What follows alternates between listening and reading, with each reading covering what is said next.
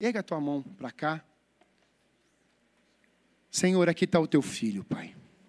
Esse menino, um homem cheio do Espírito Santo, que tem um coração cheio do Espírito, que, ó Deus, tem me impactado, que tem sido bênção na minha vida e na minha casa.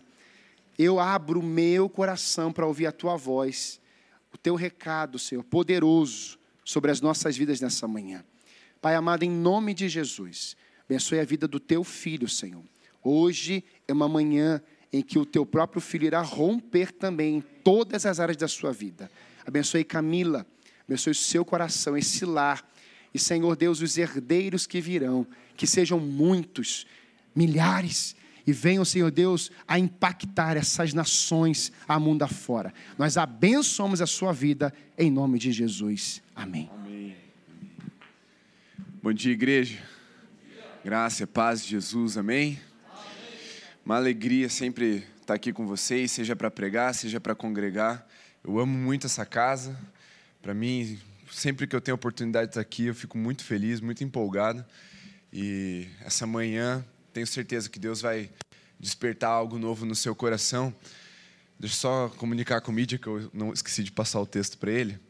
É, eu só vou usar dois textos, Mateus 16, 24 e Joel 3, 9, mas eu te aviso daí a hora de projetar, tá bom? Desculpa aí, esqueci de passar.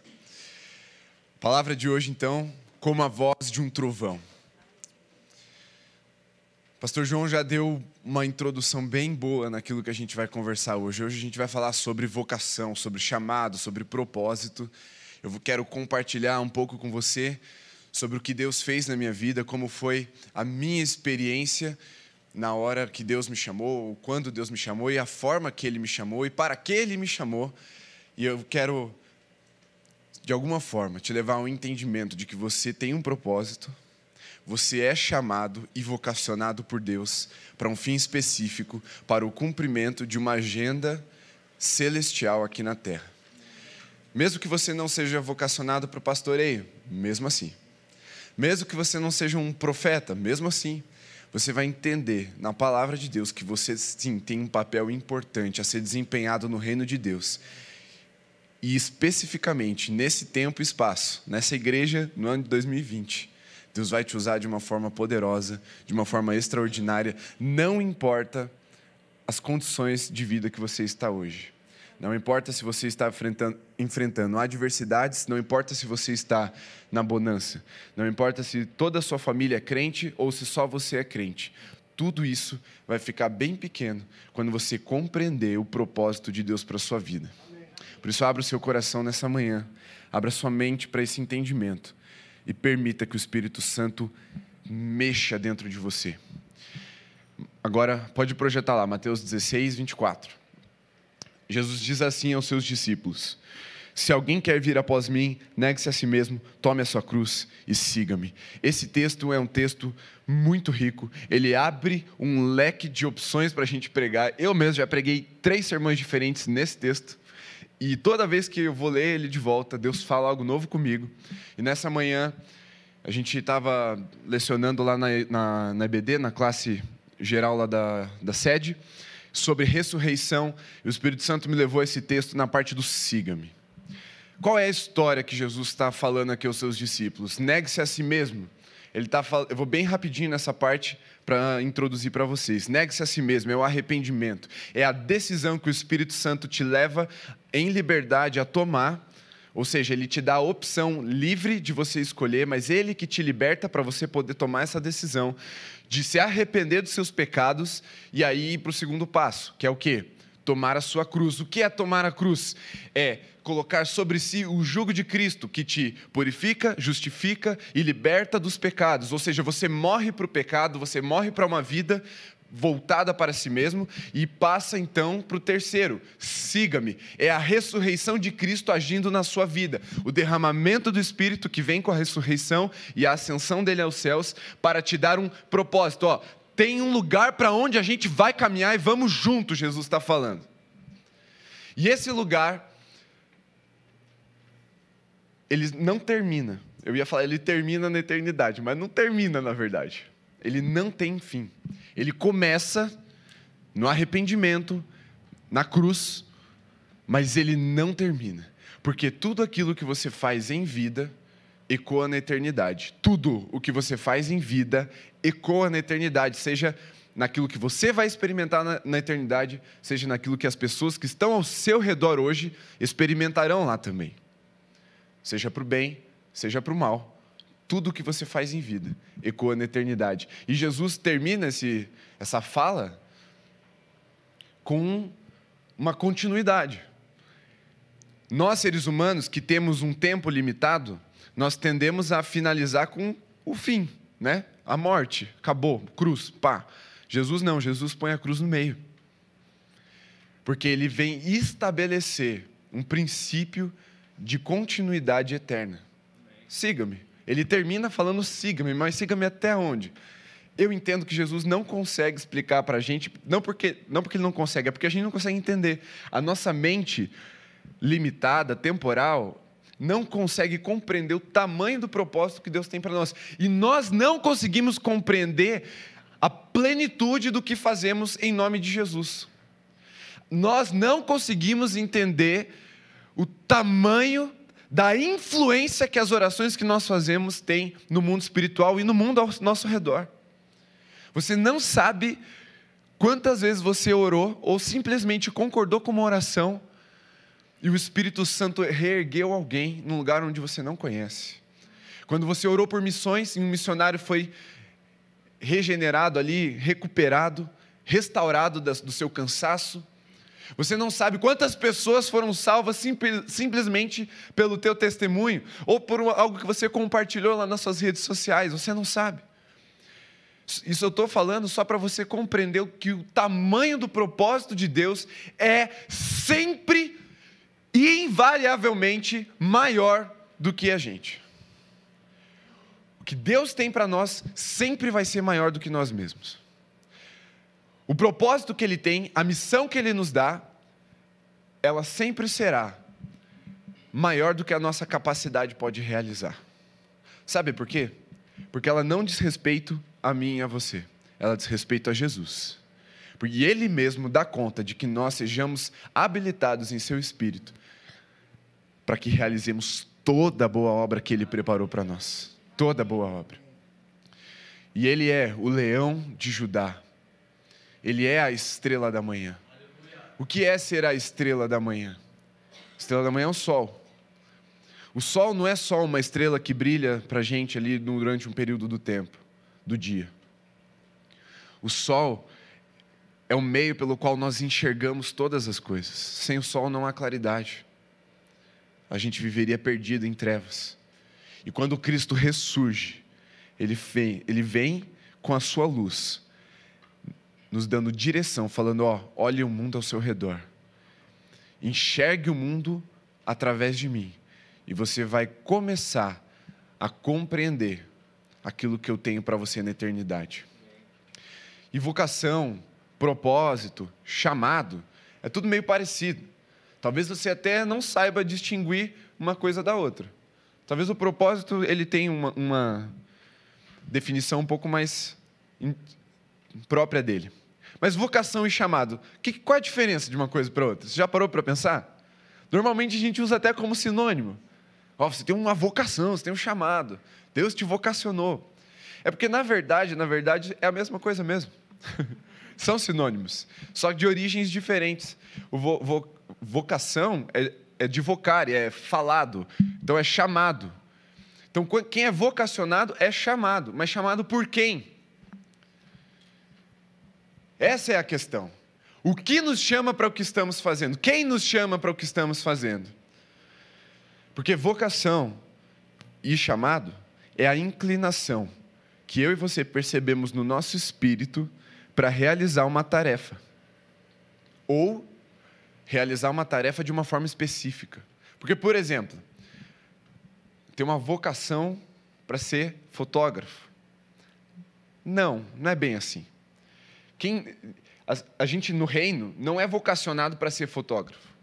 Ah, então eu tenho uma vocação para ser engenheiro. Não também. Você não é vocacionado para ser engenheiro. Nós somos vocacionados para ser engenheiro de um jeito específico, para ser fotógrafo de um jeito específico para ser administrador de uma forma específica, não é de qualquer jeito, porque senão todo administrador vai entender que é vocacionado. Todo fotógrafo é vocacionado? Nem sempre. Mas quando eu entendo que eu fui chamado para tirar uma fotografia de um jeito diferente, aí eu comecei a compreender a minha vocação e o meu chamado. Eu fui vocacionado para servir ao Senhor. De que forma que eu vou realizar essa tarefa? É aí que entra a sua vocação de verdade.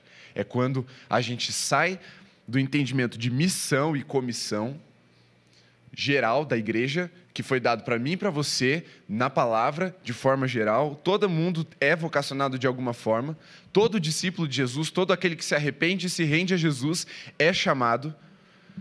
Mas aí a gente começa a compreender: peraí, dentro desse todo, dentro desse fazer discípulos de todas as nações, batizando em nome do Pai, do Filho e do Espírito Santo, desse testemunhando em toda Jerusalém, Judéia, Samaria e confins da terra, dentro disso tudo tem, tem um negócio que é meu que Jesus preparou para mim, para eu fazer. E aí é que entra a nossa vocação. É a especificidade do que Deus chamou a gente para fazer. A vocação é parte, então, pontual, focada de uma grande missão que foi dada a todos nós. E como o Ronaldo Lidório, ele é um cara muito voltado para missões, assim, eu, eu quero encorajar você a pesquisar alguma pregação dele, com certeza você vai, vai ser direcionado pelo Espírito Santo a uma, uma pregação que vai mexer com o seu coração. E ele fala assim numa pregação: Todos os redimidos são, portanto, chamados por Deus e para Deus, porque a nossa vocação ela tem origem no propósito de Deus. Lá em Romanos 8, 28, Paulo fala assim: é, porque todas as coisas cooperam para o bem daqueles que foram chamados, daqueles que o amam e foram chamados segundo o seu propósito. Nós somos chamados, vocacionados segundo um propósito de Deus. Então, o nosso plano, quando colocado em confronto com o plano de Deus, ele vai ter que cair. Porque não é segundo a nossa vontade, não é segundo os nossos desejos, mas é segundo o propósito de Deus para nós. E qual é o propósito geral, então, de Deus? Como que a gente vai se encaixar dentro disso tudo? Resumindo, mas pegando a parte, eh, olhando o bolo todo para a gente poder tirar a nossa fatia. O propósito de Deus é a redenção. Redenção é o propósito de Deus para a humanidade. Todo ser humano tem um propósito de redenção no coração de Deus. O que é redenção? Voltar ao nosso lugar de origem. Nosso lugar de origem é na presença dEle, glorificando o Pai, habitando com o seu espírito e ceando com o Filho. Esse é o lugar de origem. E se a humanidade tem esse Deus tem esse propósito para a humanidade de redenção, como que você faz parte nisso? A gente vai entender nessa manhã. Como a voz de um trovão, Deus falará ao seu coração nessa manhã. Porque a voz dele, o chamado dele, a vocação, ela é pessoal, ela é intransferível, aliás, incontestável e irresistível. Pessoal, incontestável e irresistível. Nós vamos entender cada um desses pontos. E aí eu vou compartilhando um pouco de como Deus falou comigo, a experiência que Ele me deu quando eu ouvi a Sua voz. Porque nessa manhã, como o pastor João falou, a igreja vai ser ativada para o serviço. E não terão mais falta de voluntários. Temos aqui 60, 70 pessoas, não, não, não contei. Então teremos 60, 70 voluntários nessa manhã. Porque você não vai conseguir mais vir para a igreja e ficar sentado sem se dispor a servir também. Você vai começar a ficar incomodado. Então, se você não gostar de mim, não tem problema, não vou voltar aqui semana que vem. Mas aí você lida com o pastor João. Mas eu vou te incomodar nessa manhã. Eu creio que o Espírito Santo, como um rugido de um leão, vai fazer vibrar os seus ossos. E ou você vai na direção desse rugido, ou você vai fugir dele. Mas eu vou pegar carona aqui na palavra do pastor João, nessa unção, nessa ousadia. Você vai ficar incomodado nessa manhã. Então vamos lá, pessoal. Primeiro ponto que eu quero que você entenda. O que Deus chamou você para fazer, Ele chamou você para fazer. É simples assim. Normalmente, qual é a nossa tendência? O pastor João vem aqui e fala: Ó, oh, meus queridos, a gente está precisando de voluntário no Kids. Aí você já começa a olhar para o lado assim: quem é que vai se voluntariar? Acho que aquele irmão ali ó, que está meio preguiçoso, ele, devia, ele não estava fazendo nada, acho que ele devia ir lá se voluntariar. A primeira coisa que a gente sente é o quê? O incômodo. Puxa vida, estão tá, precisando de gente, de voluntário, para servir no Kids. Mas aí, depois do incômodo, o que a gente faz? A gente transfere. Ah, é, deve ser o outro ali, aquela pessoa ali que, tá, que precisa fazer isso. Eu não. O teu incômodo você transfere para uma outra pessoa. A tua passividade você projeta em alguém. Mas a vocação de Deus, o chamado de Deus é pessoal, portanto, ele é intransferível. Por quê? Porque há algo tão único em você que ele é irrepetível. Ninguém pode fazer algo como você faria, do jeito que você faria, exatamente igual, não dá. Há um caráter de personalização nas coisas que nós fazemos, porque há um, na, na nossa essência algo único e irrepetível. Que por mais parecido que você seja da pessoa que está perto de você, você não é igual a ela. Você pode se você pode forçar, você pode ser gêmeo da pessoa, você não é igual. E se você morrer sem fazer o que você faria, ah, então o reino é prejudicado? Então o reino depende de mim? Também não. Porque outra pessoa, Deus vai levantar outra pessoa para fazer, mas ela vai fazer de um jeito diferente. E Deus propositou você, ele chamou você, ele vocacionou você para fazer do jeito que você faria, do jeito que o Espírito Santo quer fazer através de você, desse teu jeitinho, que você fala, que você anda, que você escreve, que você se comunica, que você canta. Do jeito que Deus te fez, Ele te fez para um propósito, para você realizar essa tarefa desse jeito. Portanto, se você transferir isso, algo vai ser perdido. Você deixa de, de construir um legado no propósito que Deus tem para a humanidade, que é a redenção. Porque se você é um pastor, você foi chamado para ser pastor, e você deixa de ser pastor, Deus vai levantar outro pastor. Mas aquele outro pastor vai ser outro pastor. Ele não vai fazer como você faria. E aí algo se perdeu, algo em você se perdeu, porque você deixou de fazer parte do grande propósito de Deus, que é a redenção da humanidade. Então Deus vai ficar chorando, perdido, porque, ai meu Deus, eu estou dependente dele. Ele não, não vai. Mas a gente vai ficar perdido. Por que, que eu estou vivendo? Qual é o meu propósito? Para que, que eu faço o que eu faço? Por que, que eu estou acumulando? Por que, que eu trabalho? E aí você começa a vir aqueles questionamentos, porque você não faz parte de um propósito, está perdido. Então entenda, o chamado e a vocação é pessoal? Sim. É intransferível? Sim. Você tem algo único? Sim. Mas isso só confere a você um privilégio de fazer parte do propósito soberano de Deus para a humanidade. Isso não faz de você o centro. De novo, é sobre ele, é por isso que as coisas acontecem, é por isso que a igreja permanece em pé, fazendo a vontade de Deus, porque é tudo sobre Jesus.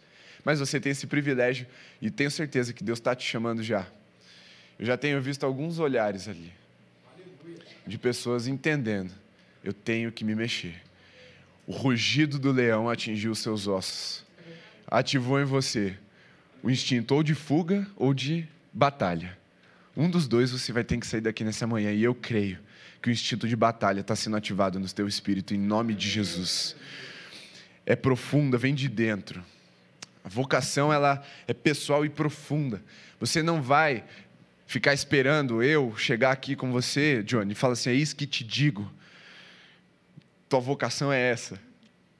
Dá, dá, acontece, acontece. Mas isso só acontece para testificar algo que o Espírito Santo já falou lá dentro. Porque se alguém trouxer uma novidade de chamado, de vocação para você, desconfie. Mas se aquilo já estava dentro de você e veio uma palavra para despertar a semente que já está dentro, aí sim. Aí você fala, aí é de Deus. Aí você agarra com força. Mas ela é pessoal, ela vem lá de dentro, no profundo do nosso ser. Porque quando Deus nos criou, quando Deus projetou você, mesmo que você tenha vivido um tempo no mundo distante da presença dele, em pecado, de uma forma terrível como você queira classificar a sua vida, Deus já tinha projetado você, planejado você e dado a você um propósito eterno. Antes de você nascer. Então, se você se encontrou com Jesus ontem ou há 50 anos atrás, Jesus já tinha planejado você e dado a você um chamado, estava dentro, estava impresso no teu espírito, no teu DNA espiritual, a vocação que você teria. Ele, ele te fez desse jeito para essa vocação. Portanto, você não precisa de algo externo, algo estético, algo de fora para te chamar, porque o chamado vem de dentro de você, do teu espírito, porque é o teu espírito que testifica com o espírito de Deus que você é filho dele. É lá dentro. Por isso que ela é difícil de explicar. Por isso, sabe quando Deus está te chamando para um negócio, você, no começo, assim, você fala, eu não consigo nem explicar para as pessoas que estão lá fora. E foi mais ou menos assim comigo. Quando eu estava, eu era adolescente, tinha 16 anos, quase 17, eu fui a um retiro e o Espírito Santo despertou algo no meu coração e eu fui tomado por uma visão. E nessa visão Deus falou: Ó, oh, você vai ser pastor. Eu falei, beleza na minha cabeça, não existe pastor novo naquela época, né? Para mim era tudo acima de 40 anos. Então eu pensava assim, pastor é velho. Então até lá eu tenho que fazer alguma coisa. Eu falei, beleza, segue, segue o baile, é nós, Deus. Quando chegar lá para os 40, eu começo a fazer teologia e vamos embora. Pastor João ainda não era pastor na época, acho que a gente nem caminhava junto. Então, para mim, na minha cabeça, de verdade mesmo, estou falando sério, pastor era tudo velho. E Aí eu falei, beleza, então planejei minha vida, vou fazer engenharia, que era minha, minha aptidão, né? Eu tenho habilidade para matemática e física. Falei, vou fazer engenharia, me formo, trabalho, caso tal, crio uma empresa, não sei o quê. Eu já tinha um produto que eu, ia, eu, tava, eu tinha mentalizado para desenvolver. Aí, quando eu fizer os 40 anos, eu vou estar bem estabilizado e tal, eu deixo alguém no meu lugar na empresa vou fazer teologia, com os 45 eu sou consagrado pastor. É, a minha agenda era essa. Só que ela, eu esqueci de falar para Deus isso, ou melhor, Deus não me contou que essa agenda não valia nada. Aí eu falei, beleza, eis-me aqui, Senhor. E aí eu fui, então, fazer engenharia. E quando Deus me chamou, eu vou explicar um pouquinho depois a forma como Ele me chamou, mas quando Ele me chamou, eu tinha uma convicção tão grande que eu saí da faculdade, fui para casa da Camila e falei: olha, é o seguinte, Deus me chamou, eu vou, ter, eu vou ter que trancar a faculdade e fazer teologia já. Deus me quer agora como pastor. Só que eu não combinei com ela também, né? Eu não sabia, eu, eu, eu não, ela não sabia que eu disso. E eu falei assim, ó, a gente começou a namorar, você achava que eu ia ser engenheiro. Então eu vou te dar a oportunidade aí, uma carta verde para você terminar comigo se você não quiser ser mulher de pastor. Ela tem esse direito. Falei, mas eu estava muito convicto. Ela falou: não, estamos juntos, vamos em frente. Aí eu, beleza, vou, fui para casa dos meus pais, falei: ó, eu vou trancar a faculdade. Como assim? Termina, você já está na metade. Engenharia mecânica, o TFPR e tal, sonho de um monte de gente. Não, mas não, não dá. Como assim? Não, não sei, não dá, não, não consigo continuar. Eu não conseguia explicar porque era algo que vinha de dentro. As circunstâncias falavam: termina a faculdade, tenha uma profissão. Seja lá um engenheiro e depois faz teologia, um monte de gente faz isso. Tudo dava a entender que era o quê? Que eu devia continuar na engenharia, me formar e tal, e, e seguir o meu plano lá dos 40 anos. Mas algo de dentro, tão profundo, e eu não conseguia nem explicar. Por isso que você também não entende quando alguém te explica uma vocação meio louca. A pessoa está lá estabilizada, família, filho pequeno, e fala: Cara, eu estou indo para o Paquistão pregar o evangelho. Você... Como assim Paquistão? Você vai perder sua família? Não, Deus está me chamando, mas como não, não consegue explicar. Porque é algo que está impresso no nosso espírito e é difícil a gente comunicar algo tão profundo em palavras.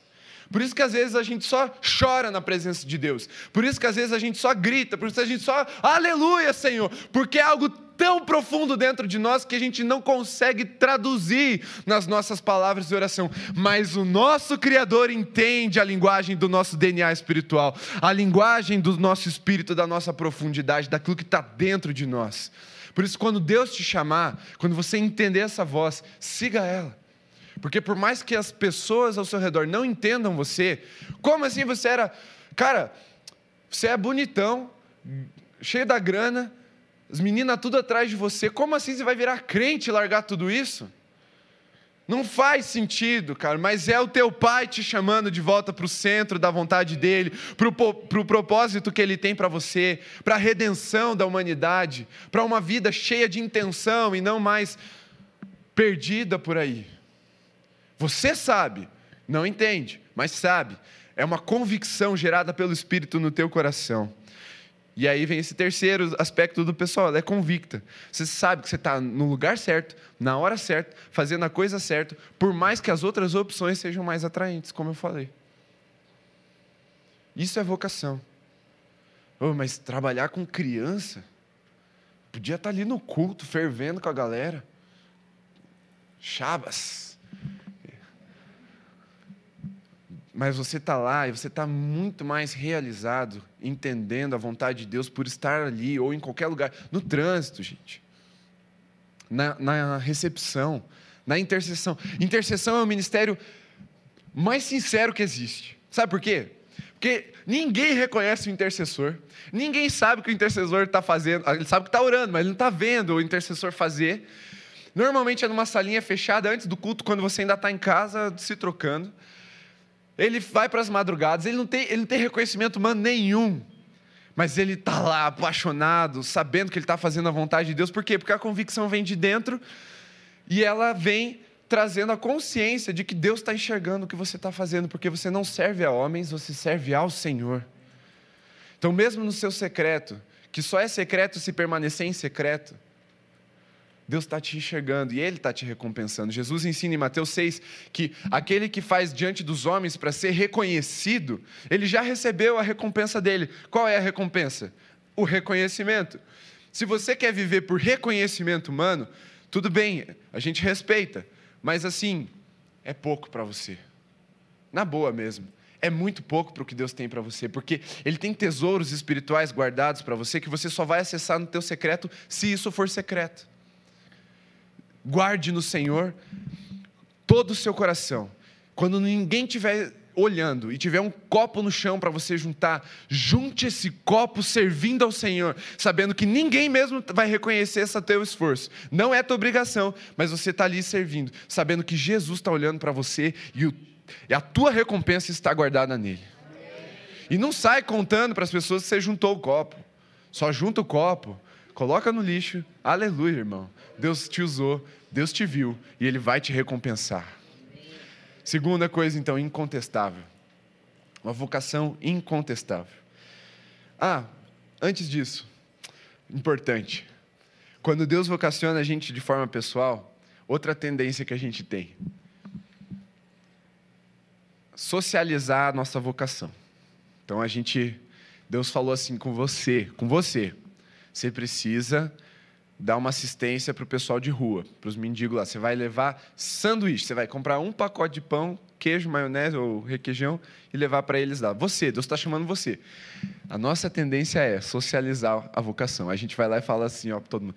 Não, porque Deus está falando que a gente tem que ir lá e, e mexer com, e, e levar sanduíche para os mendigos. Vamos lá, vamos lá. Aí ninguém comprou aquela ideia, porque a, a vocação não veio de dentro. Aí você fala, é, também ninguém serve. Aí você joga a responsabilidade para todo mundo e o que é de todo mundo é de ninguém.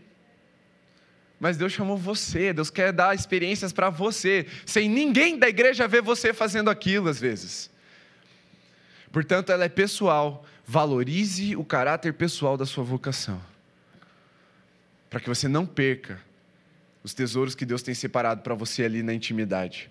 Segundo, então, incontestável, tem um, essa convocação essa vocação tem um caráter imperativo. Projeta lá para mim, Davi, Joel 3:9. Aqui foi quando o Espírito Santo me tomou e me levou à minha vocação. Quero que você entenda. Proclamem isto entre as nações, declarem guerra santa e convoquem os valentes. Que todos os homens de guerra se apresentem e se preparem. Eu estava no período da Copa 2014, a federal ela entra em recesso, um mês ali. E aí eu fui desafiado pelo pastor Marcos a, Marco a fazer, a ler a Bíblia inteira em dois meses. Estudar uma média de dois livros da Bíblia por dia. Aí comecei no gás, Antigo Testamento, encarei Gênesis, Êxodo, Levítico, Número, Deuteronômio, Josué em três dias, só para você ter uma ideia. O, o pique, assim, vou com tudo. E aí, foi passando o tempo, o primeiro mês encerrou, eu voltei às aulas, eu já estava terminando o Antigo Testamento, e aí eu cheguei em Joel. Eu acho que poucas vezes eu tinha lido Joel, ou talvez nenhuma assim. E quando eu estava lendo esse texto, eu lembro até hoje. Era, eu estava deitado na minha cama lendo num celular um Android Y, aquele da Samsung, que é desse tamanhozinho assim. Ó. Eu nunca vou esquecer essa cena. E quando eu li, parece que aquele texto pulou na minha cara, assim, ó.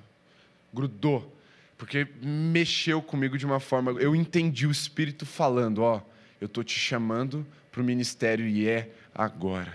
Preparem-se, homens de guerra. E aquilo falou comigo falou comigo. E de forma que eu não pude contestar.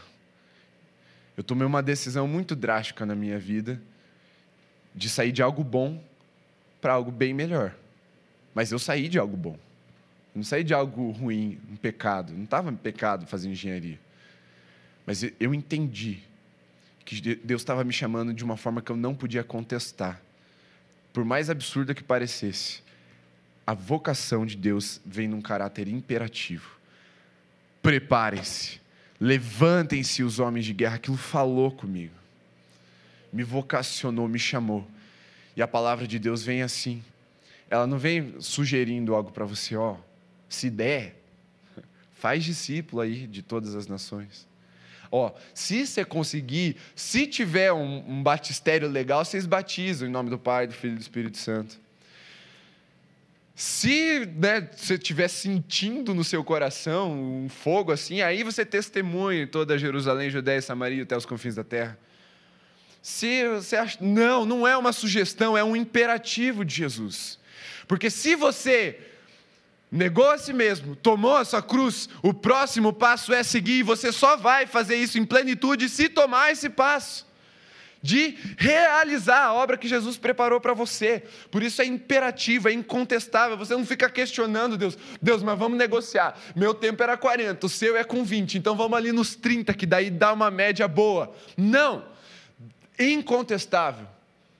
Deus não vai ficar negociando, e o tempo que você está perdendo está entrando na sua conta, não na conta de Deus.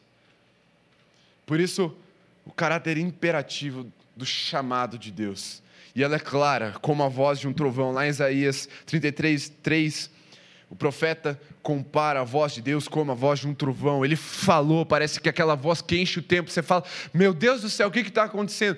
Está claro que Deus está falando. Não é uma coisa, ah, eu acho, tô, eu acho. Não. É diretivo. E, e vou ser bem sincero, e nada místico aqui com vocês. Quase 100% das vezes Deus vai usar o teu pastor para falar assim, ó, faça. E bom que o, João tem uma voz forte, né? Daí fica bem voz de trovão mesmo quando ele está aqui. Aí fica claro, como a voz de muitas águas. Sabe, quando você tá, tá fazendo seus, seus, seus afazeres do dia ali, e aí começa a armar aquela chuva forte, aquele céu preto de chuva de verão assim. Você pode estar fazendo o que você está fazendo. Quando dá um estrondo do trovão, você escuta. Você não, você não precisa ficar parado num campo aberto, sem nenhum barulho. Como é que fala? Meditando esperando a voz do trovão para eu conseguir ouvir. Será que eu vou. Não, você pode estar fazendo você está no trânsito, todo mundo buzinando. Você pode estar lá gritando. Deu trovão, você ouve, porque a voz de Deus é uma voz clara. Então, uma coisa que você precisa entender: você não precisa parar o que você está fazendo para ouvir a voz de Deus. Ele vai falar com você enquanto você estiver fazendo essas coisas. Porque às vezes a gente pensa assim, ai, então peraí, eu não sei o meu chamado, então eu vou parar tudo que eu estou fazendo e agora agora vai, agora Deus fala comigo. Não, Jesus chamou os discípulos, eles estavam pescando, cobrando imposto, fazendo um monte de coisa. Paulo estava indo perseguir cristão lá no caminho de Damasco. Jesus não precisa que você fique paradinho, quietinho, esperando ele falar. Ele vai falar com você, e não importa o que você esteja fazendo, você vai ouvir a voz dele como a voz de um trovão, te vocacionando e te chamando para esse propósito eterno por mais barulhento que seja o seu ambiente, Deus vai falar de forma clara. E a voz de Deus também é comparada à voz de muitas águas.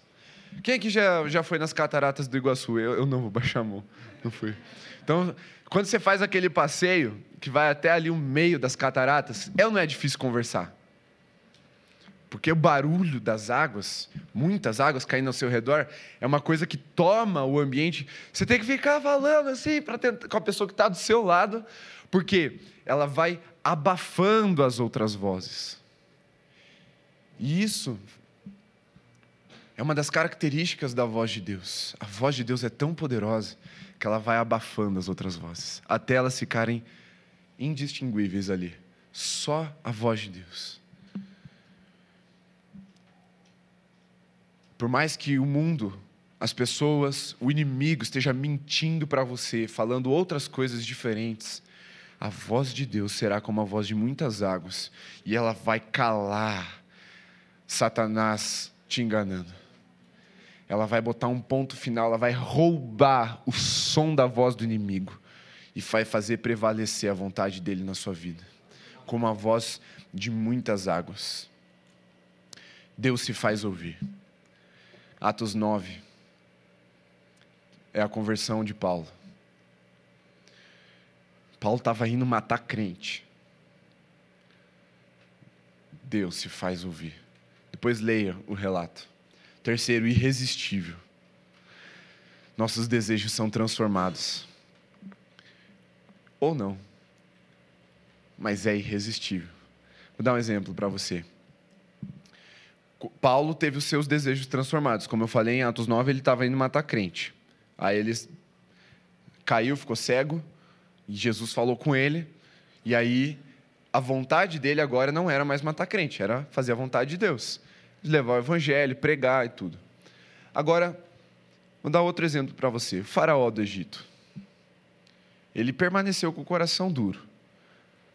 Deus se fez ouvir? Se fez. De forma dura bastante severa, mas ele se fez ouvir. Outro exemplo, Nabucodonosor. Nome lindo, dica de nome para filho aí, vocês que são jovenzinhos também. Quando vocês forem ter um filho. Nabucodonosor, resistente. Deus fez ele ficar como um animal, até que ele caísse em si e ouvisse a voz de Deus.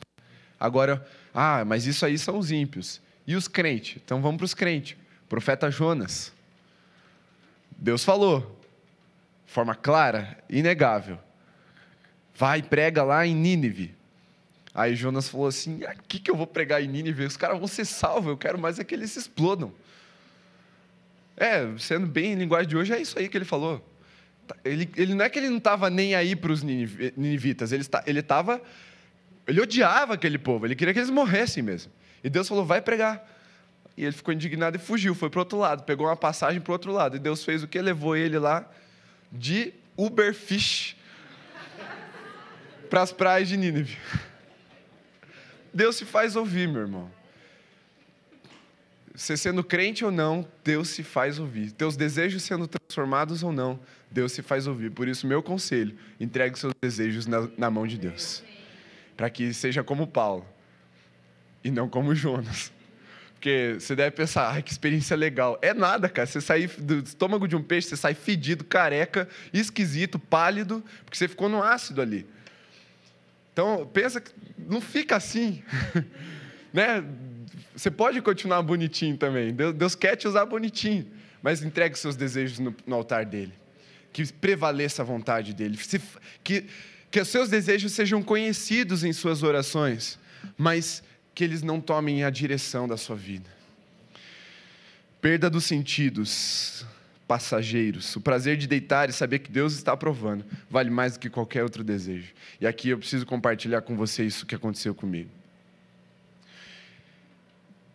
Quando aqueles versículos saltaram na minha cara, eu continuei lendo a Bíblia e tudo, eu terminei a Bíblia, e aí eu já sabia daquilo, só que eu estava lutando, né, por um tempo ali. Estava lutando com Deus, falando, Deus, mas é, é, é muito. Como que eu vou fazer isso? Não tem como, não tem como mesmo. Mas aí eu ia para a aula e cada vez mais o meu entendimento foi se esvaziando. Eu não conseguia entender o que o professor falava na aula de física, de, de cálculo. e aquilo foi me dificultando as aulas de, de materiais lá, de materiais metálicos e tudo, que eu gostava demais. Eu tinha uma aptidão muito natural para isso. Eu comecei a perder o meu entendimento e eu comecei a perder o prazer de estar lá. E eu ia, eu fiquei uma semana, eu lembro bem, fiquei uma semana indo para a faculdade, eu ia chorando no ônibus. Eu não sou um cara chorão, de verdade, eu não sou. Mas eu ia chorando no ônibus porque o Espírito Santo ia ali e ele estava me desmontando, me desmontando. As pessoas olhavam para mim, eu parado, sem expressão nenhuma, e as lágrimas escorrendo, assim, eu segurando no, no ferro lá do ônibus. E as pessoas olhavam para mim e ficavam assim, né? O que está acontecendo? Menino esquisito, está parado e chorando. E eu ia, eu chegava na aula, sentava, até o ponto que aquilo perdeu totalmente o sentido. Eu sentei e o professor começou a fazer chamada e eu não conseguia entender nem mais o meu nome. O cara que sentava atrás de mim teve que dar uns tapas nas minhas costas para falar: o professor está te chamando, fala presente. E aí eu olhei assim, fiquei muito constrangido, perdido levantei e fui embora trancar a faculdade. Porque aquilo tudo perdeu sentido para mim. Era algo que eu fazia bem, era o que eu gostava. Mas eu, eu fui sendo trabalhado pelo Espírito Santo e as coisas foram perdendo sentido. Porque aquilo, por mais recompensa, reconhecimento humano que aquilo me trouxesse, aquilo não me traria paz de deitar no meu travesseiro e saber que eu estava sendo aprovado. Porque isso não tem preço. Ser usado é bom, mas, meu irmão, ser aprovado não tem preço. Não tem preço mesmo. Para a gente concluir. O próximo passo, então. Você deve estar falando, então, diante de tudo isso, diante daquilo que o Espírito Santo está testificando no seu coração, o que fazer com isso? Qual que é o próximo passo, então? O que, que eu faço diante dessa palavra de vocação? Primeiro, entenda uma coisa a vocação. Presta bem atenção, porque aqui talvez eu vou desmistificar o que estava te travando. Vocação é funcional e não geográfica. Vocação não é para onde Deus vai te mandar, mas é o que Deus vai mandar você fazer. Porque muitas vezes a gente entende, ah, minha vocação é ir para a África. Isso não é vocação, isso é o destino aonde você vai exercer a sua vocação. Qual é a sua vocação antes de ir para a África? Ah, é pregar o evangelho. Prega o evangelho. Ah, minha vocação é cuidar das pessoas lá no Paquistão. Não, sua vocação é cuidar das pessoas. Ir para o Paquistão é uma missão, algo que Deus vai direcionar. Mas a tua vocação é cuidar. Então cuide. Minha vocação é adorar o Senhor, ser um músico em excelência, conduzir a igreja na adoração. Ah, então eu vou mas ele me chamou para eu ser famoso no Brasil. Para ser. Pra eu vou ganhar o mercado gospel. Começa adorando. É onde você está, fazendo o que Deus mandou você fazer, que Ele vai te levar para destinos grandes. Mas fundamente o seu ministério. Já. Porque Deus pode sim construir coisas grandes, não importa a sua idade, seja novo, seja velho, seja pequeno, seja grande, seja rico ou seja pobre Deus não despreza os pequenos começos. E o meu desafio para você é de próximo passo, comece a servir aqui, nessa igreja. Não descanse até discernir a vocação que Deus tem para você. Porque você pode estar perdendo um tempo precioso de ressignificar a sua própria vida. E aí, o que eu quero te dizer isso é grava bem, meu irmão. Se você está com dificuldade, se a tua vida está ruim, pensa a treta forte que está a tua vida. Presta bem atenção. Nós tendemos a nos distrair com as nossas dificuldades e problemas. Porque uma coisa é verdade, a sua vida pertence ao Senhor e não ao diabo, portanto ele não pode te tocar. Mas então por que está uma bagunça? Porque ele está tentando te distrair daquilo que você tem que fazer. O inimigo não vai te matar, porque você pertence ao Senhor Jesus. Ele não toca na sua vida, mas ele mexe nas circunstâncias ao seu redor para te distrair. E aí, em vez de você vir para a igreja para ser vocacionado a resolver problema, você fica vindo para a igreja para resolver o seu problema. Mas sabe uma coisa que eu aprendo com Paulo quando ele fala aos Coríntios? Que na ceia ele, ele, ele repreende aquele povo falando que todo mundo queria se servir primeiro. Era um exercício de glutonaria e não de comunhão, a ceia dos Coríntios. Por que, que ele está falando isso? Porque as pessoas colocavam as suas necessidades em primeiro lugar. Quando o reino de Deus fala, coloca a do outro. E aí a gente coloca sempre os nossos problemas. Não, eu estou ruim, eu tô, tô, tô para baixo. Não, meus, meus família não é convertida, é, meu pai briga comigo, eu estou desempregado. E aí a gente fica dando desculpas para não ouvir o chamado de Deus. Mas Deus quer te usar apesar disso, porque à medida que você ministrar, você vai ser ministrado, à medida que você abençoar, você vai ser abençoado, à medida que você levar a vida, a vida vai passar por você e gerar transformação onde você estiver, e não importa essa situação, porque a vocação de Deus santifica o homem, transforma a vida dele. Quando Paulo entendeu que ele precisava levar a vida, a vida chegou nele. Por isso ela é funcional. Por isso ela não depende das nossas circunstâncias e nem do ambiente onde nós estamos. Depende de nós sermos obedientes e uma obediência segura. É na trajetória da vida que Deus deseja que você o sirva. Indo, fazei discípulos. Continuidade, siga-me. Vai, vai servindo ao Senhor, vai servindo ao Senhor.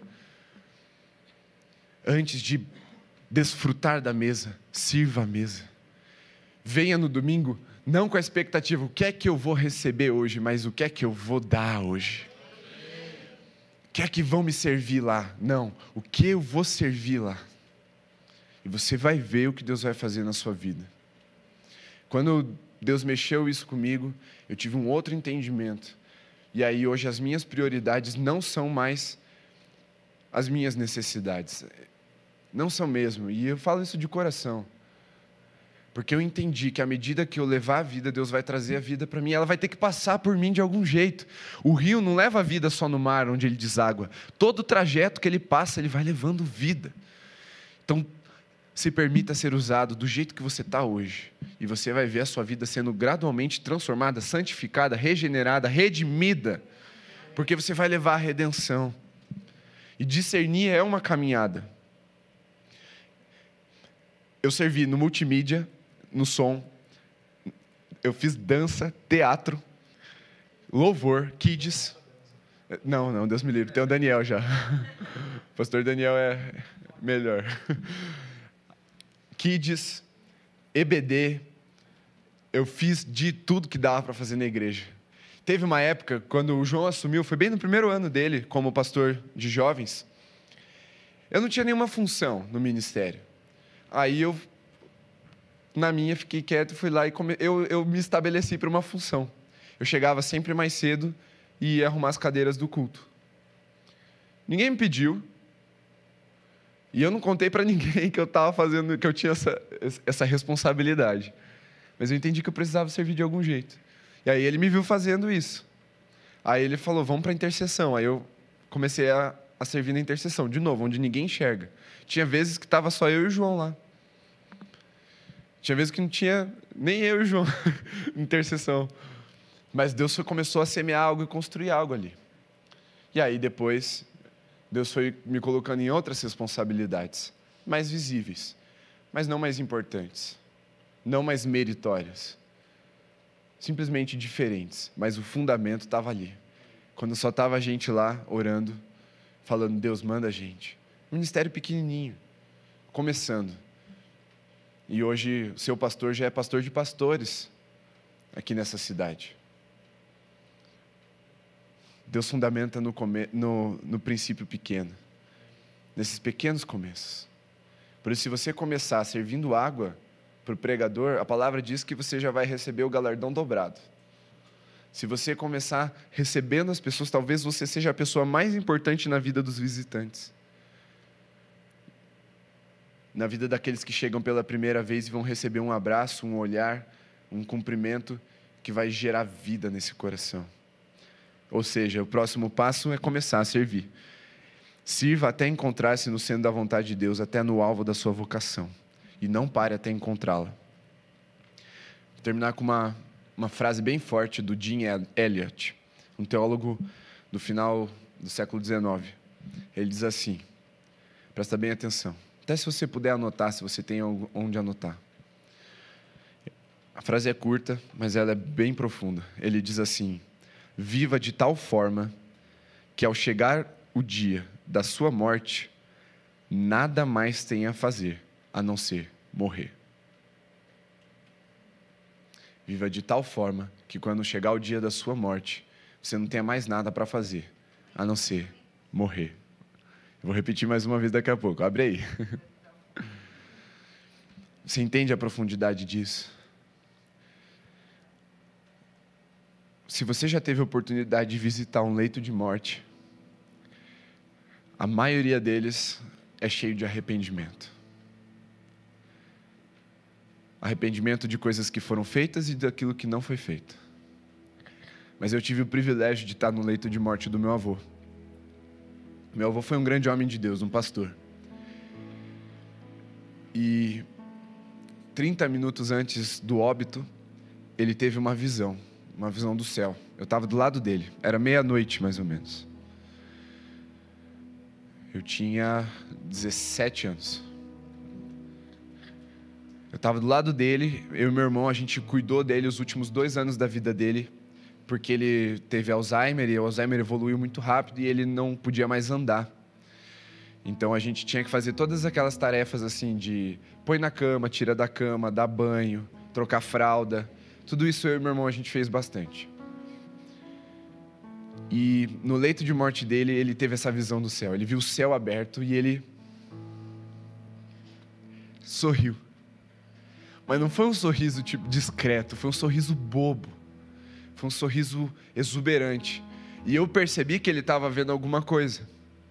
Falei, vô, o que aconteceu dele? O céu está se abrindo.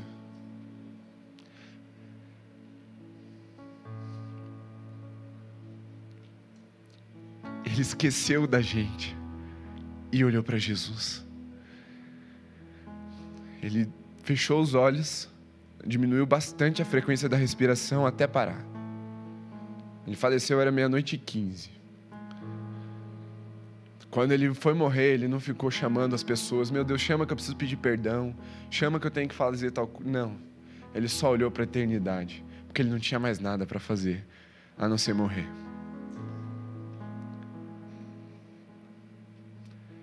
Será que se Deus te chamasse hoje, você poderia dizer que você fez tudo o que você tinha para fazer até aqui? Eu não estou falando de projetos que você tem para seus 60 anos se você tem 20. Estou falando que até aqui, se até aqui você teria algum arrependimento assim, podia ter feito mais, ou devia ter feito mais, não devia ter feito coisas. Se Deus te chamasse para a glória hoje, como você reagiria? com desespero. Pera, Senhor, pera aí, eu só vou resolver um negócio e já volto. Ou você se entregaria ao chamado de Deus? Viva de tal forma que quando o dia da sua morte chegar, você não tenha mais nada para fazer a não ser morrer. Fique em pé.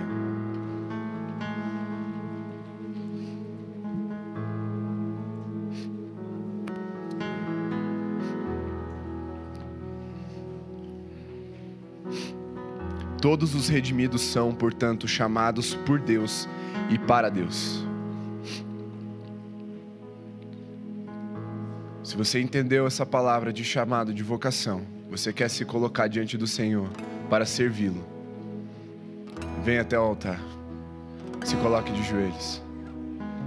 E diga: Eis-me aqui, Senhor, envia-me a mim, dá-me uma visão do teu trono, faz-me ouvir a tua santa voz como a voz de um trovão, como a voz de muitas águas. Envia-me, Senhor.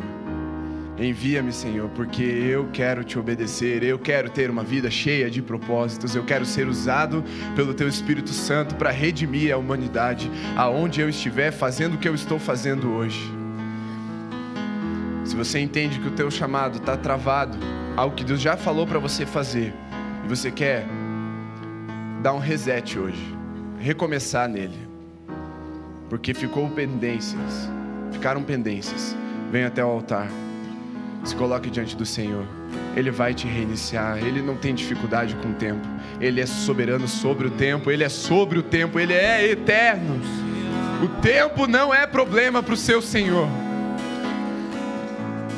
Se a sua situação é aquela que eu te falei, tá difícil, tá ruim, eu não consigo porque a minha vida tá cheia de problemas. Eu te convido a colocar esses problemas no altar do Senhor nessa noite e deixá-los aqui, para que quando você se levantar, você já levante-se com uma vocação fervendo no seu coração para o cumprimento de um propósito. Deixe o seu lugar, venha até aqui.